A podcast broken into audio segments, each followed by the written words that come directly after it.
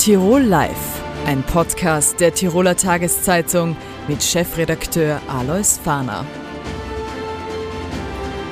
Schönen Tag, herzlich willkommen bei Tirol Live, dem Online-Interview-Format der Tiroler Tageszeitung, jeden Montag, Mittwoch und Freitag auf dt.com. Die Grünen sind auf Spitzenkandidatensuche. Es bewerben sich zwei Spitzenduos um äh, die Spitzenkandidatur. Äh, am Montag hatten wir bereits Gebi Meyer und Petra Wohlfahrtsstädter hier im Studio. Heute sprechen wir mit dem zweiten Duo, das sich um die Spitze bewirbt. Ich darf begrüßen Landesrätin Gabriele Fischer und Georg Kaltschmidt. Herzlich willkommen im Studio. Hallo. Frau Fischer, ich beginne mit Ihnen. Äh, zwei Spitzenduos, die sich äh, Bewerbung gegeneinander bei der grünen Basis antreten Anfang Juni. Was hat Sie zu diesem Schritt bewogen? War man sich nicht einig? Also danke für die Frage und die lässt sich auch relativ leicht beantworten. Diese Entscheidung, gemeinsam mit Georg Kaltschmidt anzutreten, ist aus meiner politischen Verantwortung heraus entstanden. Und da waren für mich zwei Gründe ausschlaggebend. Das eine war, dass ich als Landesrätin sehr viel in Tirol unterwegs bin, mit meiner Tour dahin gehen, wo die Menschen sind. Und da kriegt man gute Stimmung für die Probleme, man merkt, wo der Schuh drückt und man merkt auch, wo die Menschen sich Lösungen erwarten. Und das Zweite, was für mich sehr wesentlich war, nach der Ankündigung von der Ingrid Philippe nicht mehr anzutreten, habe ich natürlich ganz viele Gespräche mit Parteikolleginnen geführt, mit der grünen Basis, mit Weggefährtinnen. Und da hat man schon gemerkt, wo sind denn die Themen, die aktuell ganz intensiv aufschlagen. Jetzt alles überdeckt von dieser Klimakrise, dieser unsägliche Krieg in der Ukraine, ähm, die Teuerungswelle, der Pflegenotstand. Und da war mein Zugang, wir brauchen einfach ganz viele Inhalte, die man gut abdecken kann. Und da ergänzen wir uns einfach optimal. Das heißt, mein, meine Überlegung war, aus der Politik heraus betrachtet, ich will 100% Kompetenz bieten, 100% Erfahrung und Innovation. Und das kann ich mit dem Georg Kaltschmidt am besten umsetzen. Herr Kaltschmidt, wieso gibt es überhaupt diese Spitzenduos? Man hätte ja sagen können, eine Spitzenkandidatin, ein Spitzenkandidat und dann die weiteren Listenplätze. Äh, es ist etwas Neues, es ist etwas Innovatives, das steht auch für uns Tiroler Grünen, das steht auch für das Team Gabi und Georg. Innovation äh, und eben ruhig und auch sachlich. Und ich glaube, dass das ganz was Frisches ist, eben auch in der Tiroler Politik. Das ist etwas, wo man sich sehr gut ergänzen kann, wo man sich sehr gut äh, miteinander orientieren kann. Und so wie es die Gabi schon gesagt hat, eben, dass man die Kompetenzen abholen kann, dass man die richtigen Antworten gibt, die, Tiroler, die die Tiroler Grünen jetzt brauchen, aber natürlich auch die Tiroler und die Tirolerinnen. Und ich glaube, dass wir mit unserem Team da wirklich 100% Erfahrung und Kompetenz und die richtigen Antworten auf die Fragen der Tirolerinnen geben können. Äh, der grüne Bürgermeister in Innsbruck, Georg Wille, hat gemeint, äh, es hätte Scham gehabt, wenn Sie mit dem Gebi Meier angetreten wären. Immerhin sind Sie doch, ich will den anderen Kandidatinnen und Kandidaten nicht zu nahe treten, doch die zwei bekanntesten Grünen, die nach dem Abgang von äh, Ingrid Philippe äh, antreten. Warum hat das nicht funktioniert? Wollte man nicht? Konnte man nicht miteinander? Ähm, wie gesagt, noch einmal, es waren zwei Entscheidungen. Das hat jetzt der Georg schon gesagt. Die eine war, das ist eine grüne DNA fast ist zu sagen, wir wählen. Es ist eine Grundlage der Demokratie, dass man einfach eine Auswahl hat. Die haben wir damit auch der grünen Basis zur Verfügung gestellt. Und das Erste habe ich, glaube ich, äh, schon vorher dargestellt. Es war für mich tatsächlich eine zutiefst politische Überlegung, was brauchen wir? Und wir werden gemeinsam das Klima schützen. Der Georg im praktischen Sinn das Klima und für mich ganz wesentlich, wenn man die Problemlagen anschaut, wir müssen das soziale Klima schützen. Es braucht soziale Sicherheit. Und diese Kombination aus den Themen, glaube ich, ist die beste Antwort tatsächlich auf das, was politisch momentan gefragt ist. Und das war für mich die einzige Entscheidungsgrundlage. Mit dem GW Meier habe ich zehn Jahre sehr intensiv zusammengearbeitet und wir arbeiten natürlich nach wie vor gut zusammen und das wird auch so bleiben. Es war die Rede vom Duell auf der Blumenwiese quasi, das grüne Duell auf der Blumenwiese.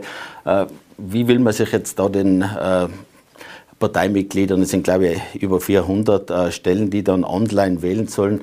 Da kann man ja nicht jetzt die großen Unterschiede herausarbeiten. Oder wie will man jetzt da den Wahlkampf bei den Parteimitgliedern führen?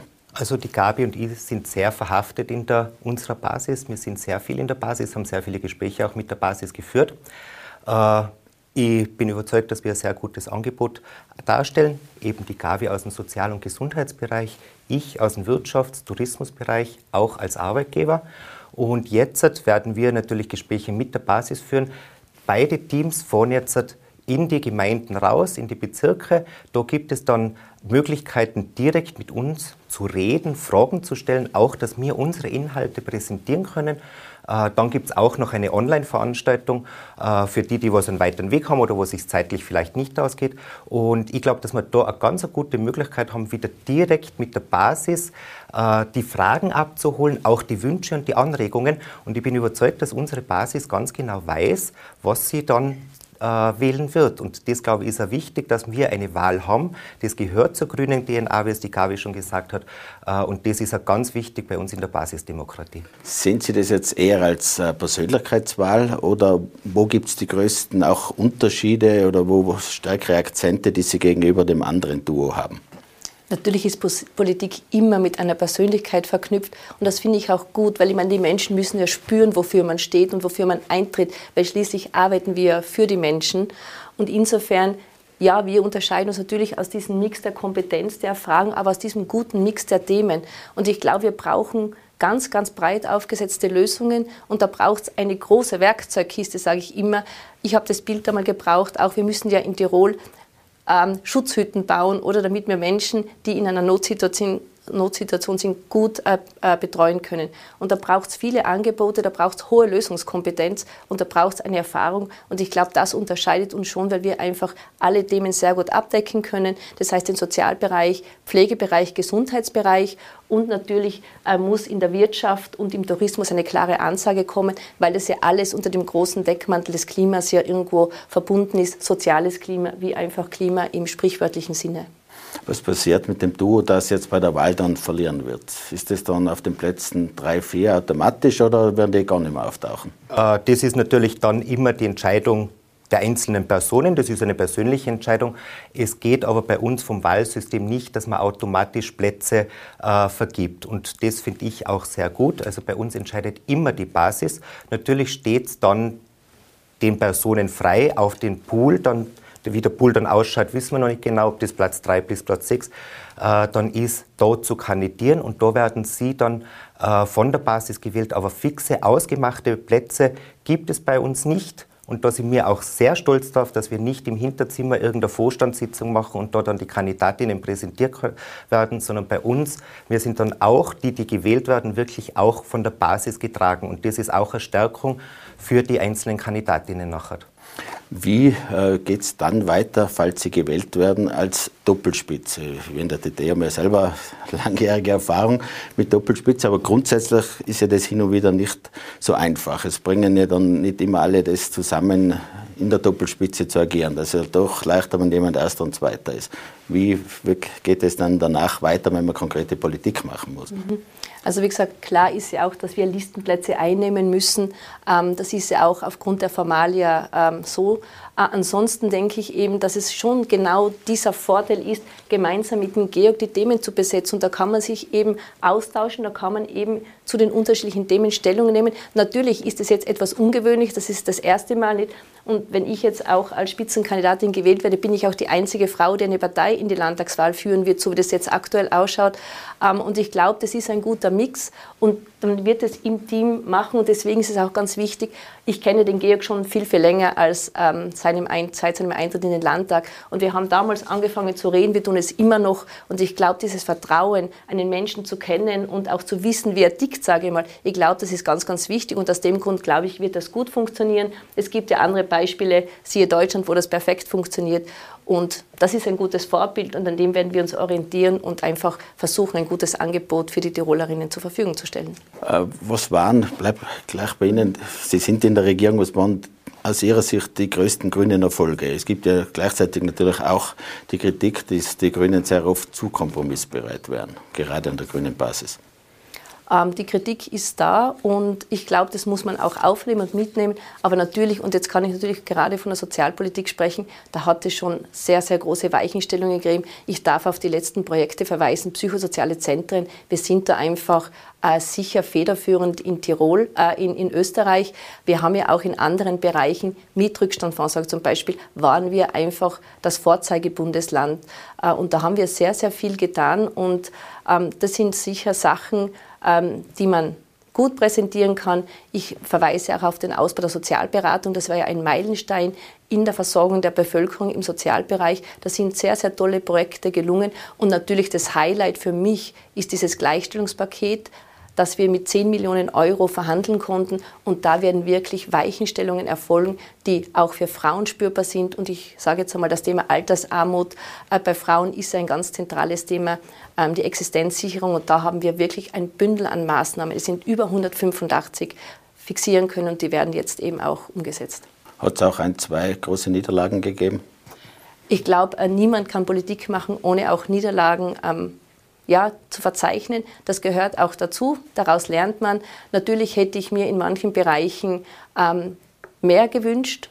Ich sage jetzt einmal, es ist das große Thema der Integration. Da hätte ich mir viel, viel mehr noch erwünscht, ähm, weil ich einfach glaube, dass es wichtig ist, die Bevölkerung gut miteinander äh, auf die Probleme äh, Lösungen hinzubringen. Da sind sicher Themen, die ich noch gerne hätte ähm, ja, mitnehmen wollen. Aber vielleicht gibt sich ja die Gelegenheit, das dann in der nächsten Periode umzusetzen. Herr Kaltschmidt, Sie sind ja auch Hotelier, Wirtschafter sozusagen. Gerade Wirtschaft, Ökologie gibt es natürlich sehr oft Reibungsflächen mit der ÖVP. Äh, auch was Ausbauprojekte betrifft, im Tourismus, Seilbahnen und so weiter und so fort. Äh, wie geht es da weiter? Ja, Sie haben recht. Also ich glaube zum Beispiel, wenn wir jetzt über die Skigebietserweiterungen reden, ich glaube nicht, dass wir die Bevölkerung noch davon überzeugen müssen, dass wir genug Skipisten haben. Auch unsere Gäste wissen, dass wir genug Skipisten haben. Das können sie in einer Woche Skiurlaub auf gar nicht erfahren, was wir da anbieten. Da braucht es Überzeugungsarbeit bei den Seilbahnern, bei den Funktionären der Wirtschaftskammer und auch bei unseren äh, Koalitionspartnern. Und wir haben sehr gute Strategien. Wir haben die raumverträgliche Tourismusentwicklung, auch den Tiroler Weg, wo es ganz klar drinnen steht, Qualität vor Quantität. Und ich glaube, zum Beispiel das neue Seilbauprogramm wäre wirklich ein Zeichen eben, dass wir das ändern. Und da kann auch die ÖVP nachher zeigen, wie ernst ihnen wirklich der Tiroler Weg ist, weil wir brauchen natürlich von den ganzen Strategien immer eine rechtliche Verbindlichkeit. Sehen Sie das auch so wie der Herr Landeshauptmann, der sagt, gerade bei den Kraftwerken ist eigentlich so viel weitergegangen wie noch nie, gerade mit den Grünen? Vielleicht überraschend, oder? Äh, generell stehen wir zur Energieautonomie. Das ist ganz was Wichtiges. Das sehen wir jetzt gerade äh, mit der Ukraine-Krise. Eine Abhängigkeit von äh, Staaten, wo Menschenrechte nicht eingehalten werden, Umweltrechte nicht eingehalten werden, sehe ich oder die Tiroler Grünen sehr, sehr kritisch. Wir haben uns dazu entschlossen. Aber ganz klar braucht es da nicht nur den einseitigen Weg der Wasserkraft, es braucht da ganz klar ein, äh, eine Photovoltaikoffensive, weil da haben wir noch sehr, sehr viel Luft nach oben. Äh, Frau Fischer, wie sind die Erwartungen dann für die Landtagswahl? Plangemäß ist sie ja im Frühjahr. Ich nehme an, Sie wollen beim Frühjahrstermin auch bleiben. Wie hoch legt man sich die Latte? Also ähm, natürlich möchten wir Stimmen dazugewinnen. Ich glaube, das will jede Partei. Und ähm, wir werden dann, wenn einmal die Wahl der Spitzenkandidatur ähm, sozusagen erledigt ist, dann werden wir schauen, wie wir die weiten Weichen, weiteren Weichenstellungen äh, fixieren. Aber wie gesagt, natürlich ist unser Ziel, Stimmen dazu zu gewinnen. Ist es auch ein Ziel, mit der ÖVP weiterzuarbeiten? Das werden wir dann auch anschauen. Ähm, wie gesagt, Entschieden wird das immer am Wahlabend. Natürlich wollen wir, und deswegen sind wir auch in der Politik, Verantwortung übernehmen. Wir wollen mitgestalten und wir, haben, wir können beides, Opposition und Regierung. Natürlich kann man in der Regierung mehr umsetzen, mehr mitgestalten, aber Verantwortung zu übernehmen, glaube ich, kann man in beiden Bereichen gut und das wird sich dann am Wahlamt entscheiden. Aber natürlich möchten wir mitgestalten. In den letzten zwei Perioden hat es natürlich eine starke Schiene gegeben. Landeshauptmann Platter, auch die Stellvertreterin Ingrid Philippe. Es hängt auch immer an den Spitzenpersonen, äh, wie eine Koalition funktioniert. Hängt es die Zusammenarbeit mit der ÖVP für Sie schon sehr am Landeshauptmann Platter oder wären wir dann auch theoretisch in weiterer Folge dann für weitere Kandidatinnen und Kandidaten offen? Ich glaube, in der Politik muss man sich einfach auch auf dem orientieren, was dann nach dem Wahlabend wirklich an Möglichkeiten da ist. Und natürlich ist die persönliche Ebene in der Politik wichtig, äh, weil man ja auch gemeinsam Entscheidungen durchtragen muss. Und das ist ja auch gelegentlich durchaus ähm, nicht so einfach. Und da braucht es natürlich eine menschlich gute Basis. Aber man muss auch professionell agieren. Und ich glaube, das wird jeder tun, der in der Politik nach dem Wahlabend Entscheidungen treffen wird.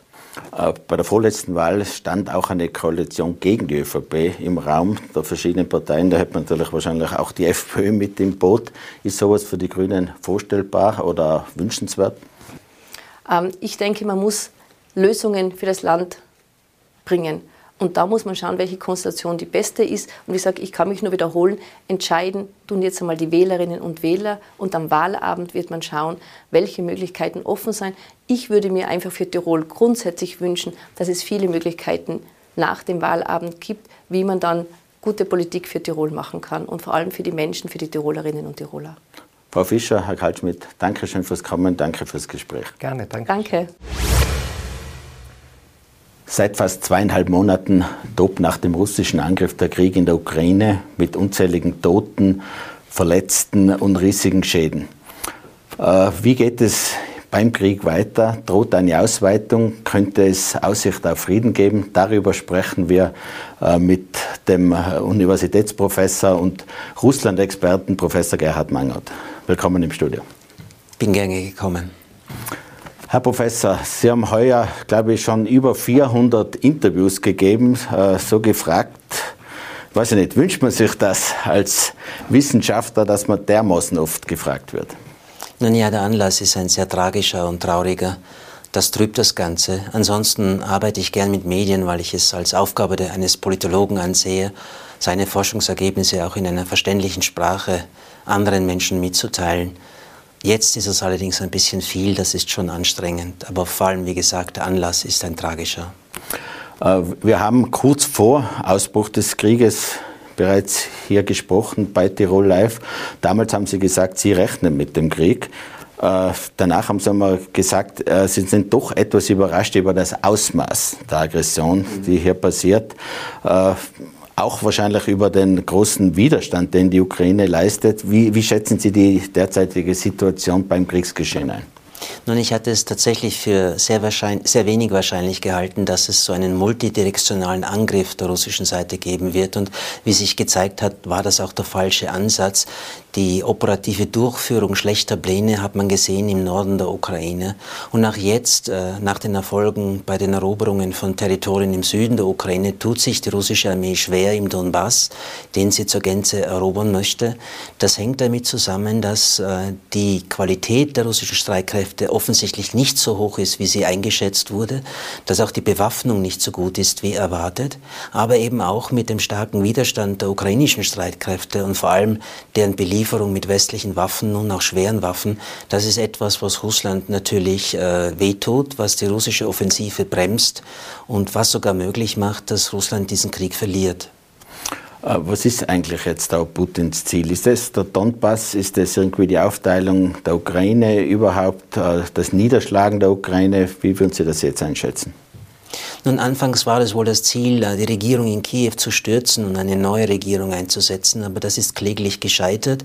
Man hat militärische Erfolge gehabt im Süden, man hat eine Landbrücke hergestellt zwischen der Krim und dem Donbass, jedenfalls den Separatistengebieten im Donbass.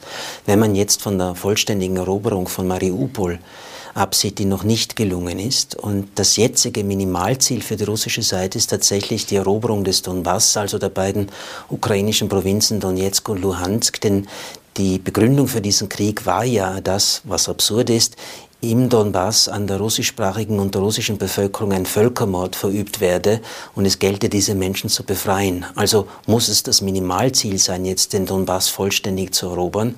Aber ob der russischen Seite das gelingt, ist keineswegs sicher, wenn dann äh, mit großen Verlusten, die dann aber wahrscheinlich dazu führen würde, würden, dass äh, Russland keine weitere Offensive mehr startet, eben etwa gegen die Stadt Dnipro oder versucht bis zum Fluss Dnieper vorzustoßen. Einfach weil dann die russischen Reihen ausgedünnt sind mit vielen Todesopfern und viel zerstörtem militärischem Gerät. Aus Ihrer Sicht hat sich Putin verrechnet an mehreren Fronten, der Widerstand der Ukraine, aber auch die doch überraschende Einigkeit des Westens.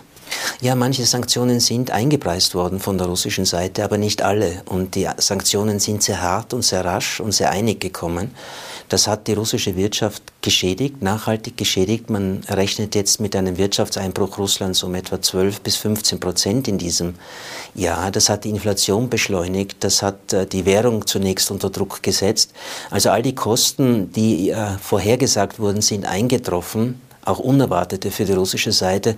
Und wir Beobachter hatten eigentlich immer gemeint, angesichts der zu erwartenden Kosten würde sich Putin tatsächlich überlegen, eine äh, totale raumgreifende Invasion in der Ukraine zu starten. Aber er hat sich entweder verkalkuliert oder, wenn er damit gerechnet hat, ist das für ihn ein akzeptabler Preis, den Russland jetzt bezahlt.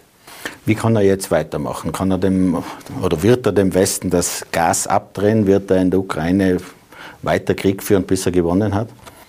Ich glaube nicht, dass die russische Seite äh, die Gaslieferungen unterbrechen wird, jedenfalls nicht für alle Mitgliedstaaten der Europäischen Union, trotz des jetzt im Beschluss befindlichen sechsten Sanktionspaketes, das ein Ölembargo, ein phasenweises vorsieht. In der Ukraine muss er weiter kämpfen. Die Eroberung des Donbass ist das Minimalziel. Weniger geht nicht. Weniger wäre eine militärische Niederlage. Eine ukrainische Gegenoffensive wäre sogar ein militärisches Desaster, das auch seine Position im Moskauer Machtgefüge ähm, schwächen würde, vielleicht sogar gefährden würde. Also er muss nach vorne, er kann nicht mehr zurück, er muss dieses Minimalziel erreichen.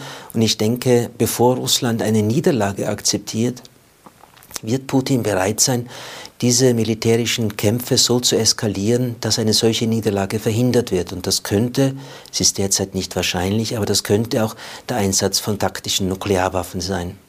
Diesen Einsatz äh, von Atomwaffen, den man ja auch im Westen natürlich sehr fürchtet, sind Sie das wieder auf die Ukraine beschränkt oder darüber hinaus? Weil Sie haben äh, vor zwei Monaten gesagt, Sie glauben, der Krieg wird sich in der Ukraine abspielen und dann ist fertig. Ich glaube nicht, dass der Krieg ausgreift, auch nicht nach Moldova, was in den letzten zehn Tagen so spekuliert wurde. Russland hat einfach nicht die ausreichenden Kampfverbände und die Ausrüstung, um auch in der Moldau einzufallen. Also ich nehme nicht an, dass sich der Krieg ausweitet. Russland hat es auch bisher äh, nicht getan, westliche Waffentransporte auf NATO-Territorium anzugreifen, erst auf ukrainischem Territorium. Aber wenn natürlich Russland eine taktische Nuklearwaffe zünden würde, etwa vielleicht in der Atmosphäre über dem Schwarzen Meer als Warnsignal, dann ist die große Frage, wie wird die NATO reagieren, wie werden die USA reagieren. Auch die USA haben natürlich taktische Nuklearwaffen. Wird es eine Gegenzündung geben als, als Demonstration, dass man sich von Russland nicht einschüchtern lässt oder wird der Westen diese Warnung akzeptieren, werden die Waffenlieferungen weniger werden. Ich fürchte nur, man kann nicht ausschließen, dass Putin so weit gehen wird, eine solche Waffe zu zünden. Wie sehen Sie jetzt überhaupt das Vorgehen des Westens? Er ist sehr einig, hat die Sanktionen äh, in überraschend großem Ausmaß einhellig beschlossen. Manche sagen, mit Sanktionen allein wird man da in Putin nicht stoppen können. Es wird sich entscheidend auch, wie der Krieg in der Ukraine ausgeht. Sehen Sie das ähnlich? Ja, die Sanktionen allein werden hier keine Haltungsänderung auf russischer Seite bewirken. Josep Borrell, der hohe Beauftragte für die Außen- und Sicherheitspolitik der Europäischen Union, hat eben auch gesagt, und damit hat er recht, dieser Krieg wird auf dem Schlachtfeld entschieden. Und wenn Militärexperten recht haben, dass die Ukraine mit schweren westlichen Waffen äh, die Offensive Russlands im Donbass eindämmen kann, dann ist das auch eine vernünftige Handlung, diese Waffen zu liefern. Wenn es nur zu einer Verlängerung des Krieges führen würde und dann doch eben äh, schließlich zu einer ukrainischen Niederlage, dann wäre das nur eine Verlängerung des Leidens. Aber die meisten Militärexperten gehen jetzt davon aus, mit diesen schweren Waffen hat die Ukraine ausreichend Widerstandskraft, um die Offensive der Russen zu stoppen. Wie das dann allerdings aussieht, wenn äh, die Ukraine nicht in der Lage ist, eine Gegenoffensive zu, zu starten und das zu einem Abnützungskrieg an einer äh, festen Front führt, ähm, das wird abzu abzuwarten sein. Dann könnte sich der Krieg auch sehr lange hinziehen, nicht nur über Monate, sondern vielleicht mehr als ein Jahr dauern. Wie sehen Sie die mehr oder minder unverhohlenen Atomdrohungen von Putin auch Richtung Westen, dass er die Atomwaffen aktiviert habe und so weiter. Ist das quasi eine Warnung, um den Westen klein zu halten oder sehen Sie da einen ernsten Hintergrund? Es hat ja vor allem zwei Motive. Erstens gegenüber der eigenen Bevölkerung zu sagen, wir, die wir uns in einem existenziellen Krieg gegen den Westen befinden, so ist die Argumentation im russischen Staatsfernsehen, wir haben nukleare Waffen und können dieses Land ebenfalls gegen eine westliche Aggression sichern. Und der zweite Aspekt dieser Drohungen war sicherlich auch immer die Wirkung auf die westliche Bevölkerung, ähm, gedacht war hier daran oder bezweckt war damit, dass man äh, in der westlichen Bevölkerung eine Stimmung erzeugt, die auf die Regierungen wirkt, sich nicht so direkt und so massiv einzumischen, eben aus Angst, dass dieser Konflikt dann nuklear eskalieren könnte. Das sind die zwei Hauptintentionen. Aber wie gesagt, letztlich ist auch nicht ausgeschlossen, dass äh, Russland eine solche Nuklearwaffe auch einsetzen wird. Äh, diese Eskalation nach oben, wo könnte die quasi unterbrochen werden? Wo sehen Sie dann möglichen Auswege? Ist irgendwie derzeit schwer vorstellbar.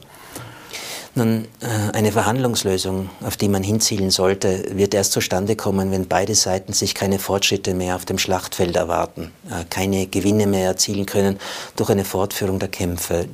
Da sind wir nicht. Beide Seiten glauben noch, ihre Verhandlungsposition verbessern zu können durch eine Fortführung des Krieges. Die Ukraine wird auch unterstützt, um genau dieses Ziel zu erreichen. Ähm, es wird nun wirklich vom militärischen Verlauf abhängen, ob wir und wann wir mit einer Verhandlungslösung rechnen können. Im Augenblick sind wir noch nicht dort. Das wird noch lange dauern, bis wir dahin kommen. Und dann ist die große Frage, wie schaut eine Verhandlungslösung aus? Und da gibt es erhebliche Differenzen zwischen der ukrainischen und der russischen Führung, was in einer solchen Friedenslösung enthalten sein soll. Die Briten, Amerikaner haben ja quasi schon auch das Ziel ausgegeben, die Ukraine muss nach dem Krieg wieder so sein, wie sie vorher war. Russland wird ja das wahrscheinlich nicht akzeptieren, sprich, da gibt es ja schon sehr weite Unterschiede. Ich denke nicht, dass Russland bereit sein wird, äh, die Territorien, die es erobert hat, im Süden und im Osten der Ukraine wieder zu räumen. Es wird die Landbrücke von der Krim zum Donbass nicht aufgeben und es wird auch nicht zulassen, dass die Ukraine die Donbassgebiete, die von den Separatisten vor dem Krieg gehalten wurden, wieder zurückerobert. Wie gesagt, bevor Russland eine Niederlage akzeptiert, wird es äh, sehr stark eskalieren, militärisch eskalieren. Und ähm, ich weiß nicht, ob es ganz sinnvoll ist, wenn etwa der amerikanische Verteidigungsminister Austin sagt, Ziel dieser Operation sei eben Russland dauerhaft zu schwächen. Ähm, das passiert zwar, wenn die Ukraine militärisch Widerstand, erfolgreich Widerstand leisten kann, aber man sollte es nicht aussprechen, weil in Russland wird es dazu benutzt, der eigenen Bevölkerung zu sagen, schaut, es war immer, wovor wir gewarnt haben, schon das Ziel des Westens, Russland zu schwächen, Russland als Großmacht zu beseitigen und jetzt sind wir mitten in, drinnen in diesem existenziellen Kampf gegen den Westen. Wie sehr würden Sie die Einschätzung teilen, dass Putin schlecht beraten war von nur von einem ganz kleinen Beraterkreis? Ist das eine Fehleinschätzung des Westens? Gibt es da eine größere Gruppe, die da hinter ihm steht, oder war das eine weitgehend einsame Entscheidung? Nun, Putin hat sich in den letzten Jahren schon stark isoliert. Die Zahl derer, die direkten Zugang zu ihm haben, die ist deutlich geringer geworden, insbesondere dann auch noch durch äh, die Covid-19-Pandemie verschärft. Es ist also ein sehr kleiner Kreis, der Zugang zu Putin hat. Leute aus dem Militär- und Geheimdienst-Establishment, aber auch ein persönlicher Freund, Oligarch, der noch radikalere Thesen zur Ukraine vertritt, wie eben äh, Juri Kowalczuk. Aber das sind wenige Leute und diese haben aber konsensuell diesen Einmarsch äh, beschlossen. Dass er nicht so verlaufen ist, wie er hätte verlaufen sollen, das hat schon zu gewissen Säuberungen auf der zweiten Ebene geführt. Man kann davon ausgehen, dass äh, die militärische Planung äh, schlecht war, dass die operative Durchführung schlecht war. Und ich denke, man hat Putin sicherlich nicht das volle Ausmaß des Scheiterns gesagt, weil man damit auch die eigene Position riskieren würde. Denn Putin würde ja irgendjemanden dafür verantwortlich machen. Äh, Sie kennen Putin auch persönlich aus früheren Jahren, äh, jetzt wahrscheinlich doch auch aus der weiten Entfernung. Aus Ihrer Sicht, hat er sich in der Persönlichkeit verändert oder hat es einfach der Westen falsch eingeschätzt? Ich denke, er hat sich sehr stark verändert. Ich konnte das gut beobachten seit dem Jahr 2000, als er erstmals zum Präsidenten Russlands gewählt wurde. Das war eine andere Person mit anderen Absichten, mit anderen Einschätzungen, mit anderen Haltungen. Ähm, Putin ist aus seiner Sicht vom Westen betrogen und enttäuscht worden und dieses antiwestliche Ressentiment begleitet ihn jetzt schon mindestens zwölf Jahre und es ist immer stärker und immer aggressiver geworden. Und insofern würde ich denen nicht recht geben, die jetzt behaupten, man hätte das alles schon wissen können, man hätte das alles schon erwarten müssen. Äh, so ist es nicht. Das ist jetzt eine Verdrehung der Geschichte aus der Rückschau heraus, sondern man konnte sowas nicht äh, erwarten von Anbeginn an, sondern es hat sich in den letzten Jahren gesteigert. Ähm, und Russland und Putin sind für diesen Angriffskrieg äh, verantwortlich, der durch nichts zu rechtfertigen ist. Aber man darf in der wissenschaftlichen Analyse auch nicht vergessen, dass der Krieg nicht einfach von, vom Himmel gefallen ist. Er ist historisch zu kontextualisieren und da wird gründlich zu untersuchen sein, wer wann welche falschen Weichen gestellt hat in den Beziehungen zwischen dem Westen und Russland. Aus Ihrer Sicht aber zurechnungsfähig ist Putin schon. Er ist einfach aggressiver geworden und betreibt seine Machtpolitik mit anderen Maßnahmen. Ja, er ist aggressiver geworden, aber er ist nicht verrückt geworden. Er ist nicht geisteskrank, sondern er ist ein rationaler Mensch im Rahmen seiner Rationalität, also seiner Wahrnehmung und den Informationen, die er erhält. Und man muss ihn als solchen rationalen Staatenlenker auch weiterhin betrachten und äh, versuchen, auf diese Rationalität einzuwirken oder, wenn das nicht gelingt, zumindest abzulesen, was seine nächsten Schritte sein werden.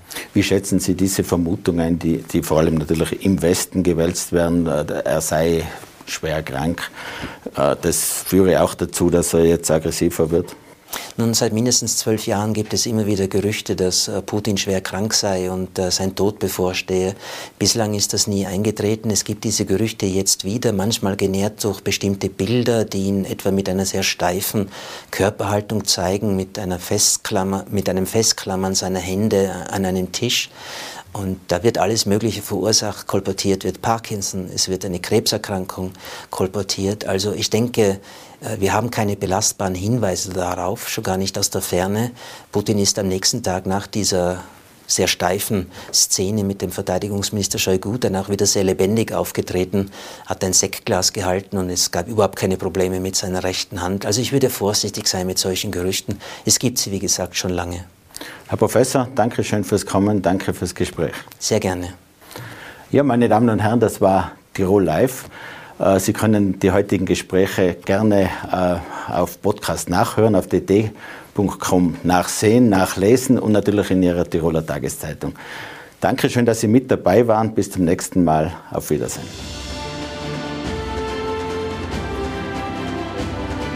Tirol Live ein Podcast der Tiroler Tageszeitung. Das Video dazu sehen Sie auf tt.com.